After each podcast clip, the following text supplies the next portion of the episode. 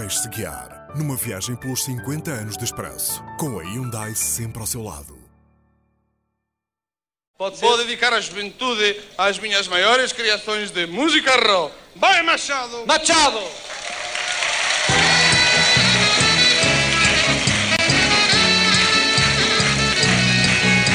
Tony, meu nome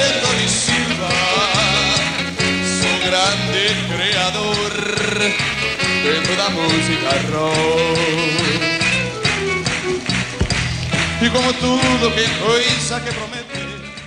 Uma das figuras mais populares de 1982 era Tony Silva, um expoente da música raw, encarnado por Hermano José.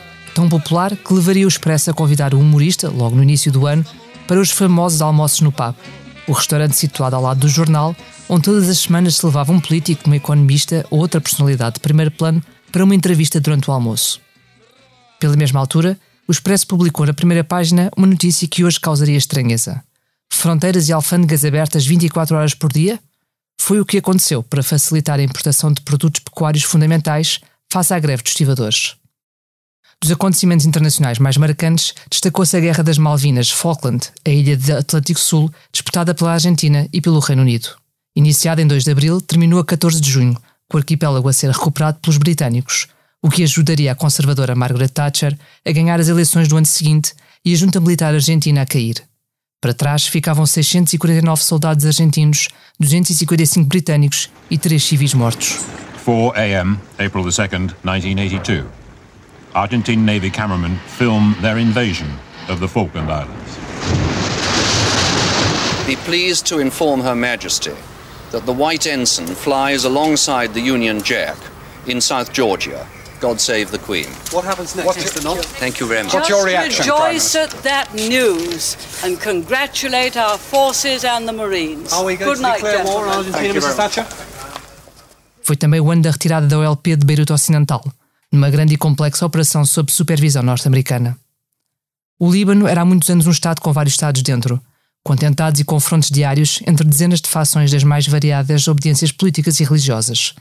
A OLP era uma delas, depois daí se ter instalado após a expulsão da Jordânia. O Papa João Paulo II fez a primeira visita a Portugal, cumprindo a promessa de vir a Fátima agradecer à Virgem Maria por ter escapado ao atentado de que fora alvo no ano anterior em Roma.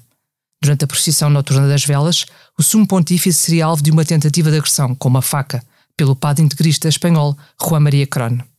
No dia 12 de maio de 1982, um padre espanhol foi preso pouco antes de tentar apunhalar o Papa João Paulo II no Santuário de Fátima. A fragilidade física do Papa foi se tornando visível e seus problemas de saúde se agravaram.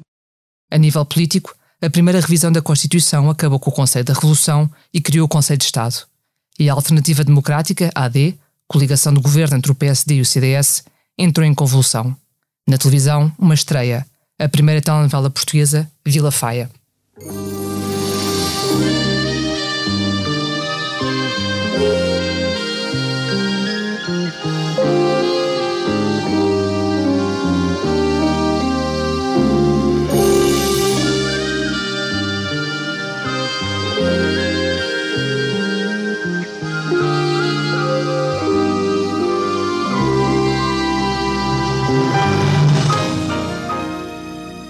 Como seria a vida no ano 2000?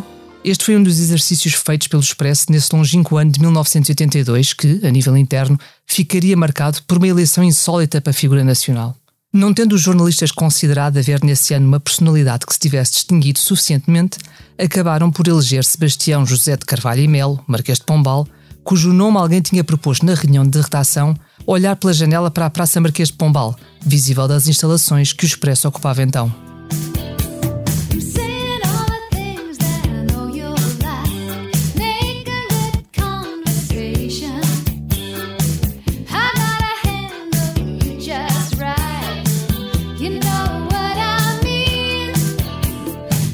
I took you to an